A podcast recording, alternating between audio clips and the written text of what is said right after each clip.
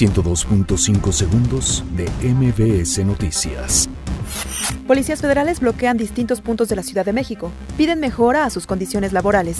La Secretaría de Seguridad y Protección Ciudadana ofrece a federales reunión con Alfonso Durazo para atender demandas. Andrés Manuel López Obrador asegura que la Policía Federal estaba echada a perder.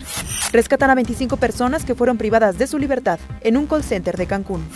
Extrabajadores de Canal 11 denuncian despidos injustificados. Venta de vehículos baja 11.4% anual en junio de 2019, informa el INEGI.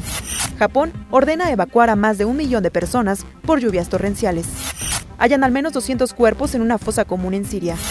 WhatsApp, Facebook e Instagram presentan problemas a nivel mundial en envío de archivos multimedia.